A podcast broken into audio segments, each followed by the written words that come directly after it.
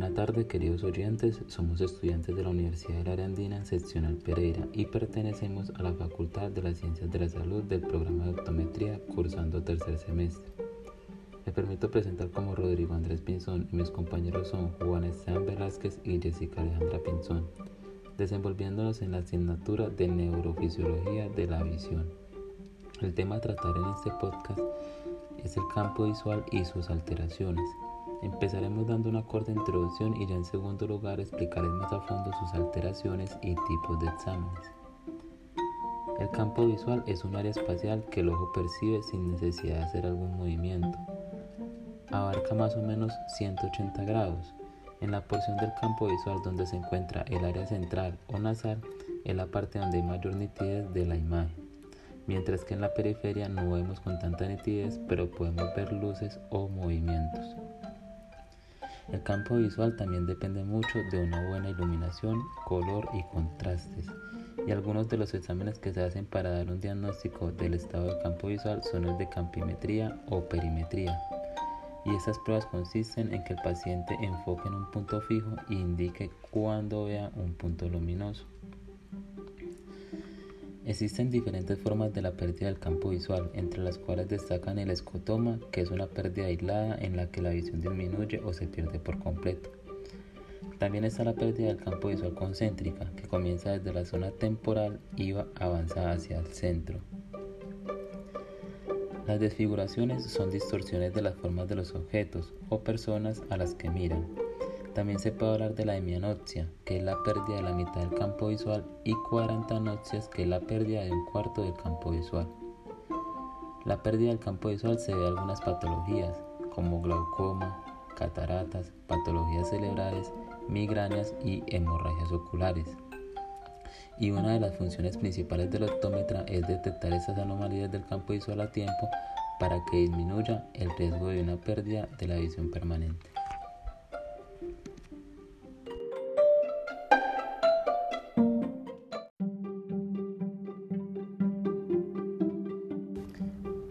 Bueno, mis queridos oyentes, luego de la breve introducción del compañero Rodrigo, me presento. Soy Juan Esteban Velázquez y les vengo a hablar un poco acerca de las formas de pérdida del campo de visión. Bueno, algunas de estas pueden sonar un poco raro o feo, pero se tener mucho cuidado si se llegaran a presentar y debemos acudir inmediatamente donde un optómetra o oftalmólogo. Ya para ponernos cómodos, les quiero empezar a adentrar a cada una de estas, empezando desde el estocoma, que básicamente, o en palabras para que podamos entender, es el punto ciego que normalmente está presente en la retina del nervio óptico, el cual se va agrandando o aparece en una zona la cual nos afecta nuestro campo visual. Y dependiendo de dónde veamos afectada la zona, podremos identificar dónde estaría el problema. Esto se puede hacer mediante pruebas como la tomografía y la campimetría. Hoy en día se han logrado identificar dos tipos principales de estocoma, el negativo, que no es percibido por el sujeto, y el positivo, que sí es percibido por la persona. Otra importante eh, afección es la metamorfopsia o distorsión de la imagen, que como tal es, o sea, nosotros en nuestro común vamos a percibir las líneas rectas que son normales, pero en esta afección se verían onduladas y también las podemos ver en los rostros, ya que algunas partes se pueden ver distorsionadas. Esta es de afectación bilateral, que qué quiere decir? Que afecta primero a uno de los dos ojos antes que el otro. La enfermedad principal que puede llevar a una metamorfopsia es la degeneración macular, asociada por la edad, ya que esta afecta al área central de la mácula y que produce la disminución de la visión. Se puede utilizar la rejilla de Amsler, la cual está conformada por pequeños cuadros con un punto central en la mitad, y ya dependiendo de lo que nos diga el paciente podemos detectar la anomalía y realizar el tratamiento.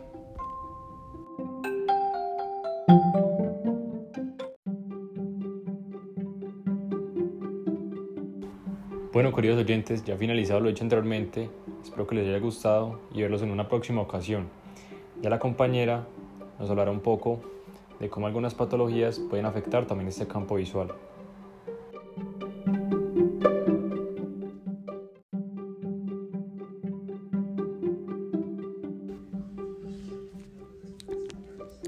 Eh, buenas tardes, mi nombre es Jessica Alejandra Pinzón. Eh, yo vengo a hablar de cómo afectan algunas patologías en el campo visual. Empezaré hablando sobre el glaucoma. Esta patología se diagnostica al haber una presión intraocular a nivel del nervio óptico. Las personas con este tipo de patologías van perdiendo su campo visual periférico lentamente. Es como si ellos estuvieran viendo a través de un túnel. Si esta patología no se trata a tiempo y se deja avanzar mucho tiempo, también se puede afectar el campo visual central hasta llegar a un punto de perder por completo todo su campo visual. Esta patología puede desarrollarse en ambos ojos o en uno solo. En las cataratas ocurre cuando se opaca el cristalino y lo que ocasiona es que la persona tendrá una visión muy borrosa, como si estuviera mirando a través de una ventana empañada, lo que hace que su campo visual central y periférico tenga un campo visual con muy poca nitidez. Las migrañas oculares pueden producir por espasmos de los vasos sanguíneos, que da como resultado una reducción de suministro de sangre. Esta patología va acompañada de escotomas centellantes, una pérdida de la mitad de la visión, o sea, del campo visual. También se puede perder el campo visual por golpes en la cabeza y que afecten algún sector. Empezaré hablando del nervio óptico. Pues si hay algún golpe o tumor que afecte esta zona de la vía visual, se podría hablar de una pérdida total del ojo, ya que no estaría llegando información a la corteza visual. En la parte del quiasma se podría hablar de una pérdida de la mitad de la visión. Cada anomalía cambia mucho dependiendo del lugar de la vía visual afectada.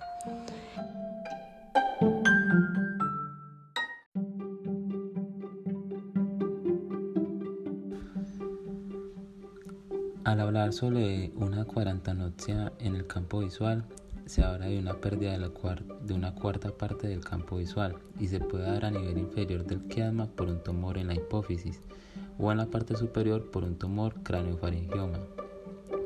De aquí la importancia de recurrir al optómetra en casos de una lesión traumática cerebral para que nos examine nuestra calidad visual y de mucha importancia nuestro campo visual.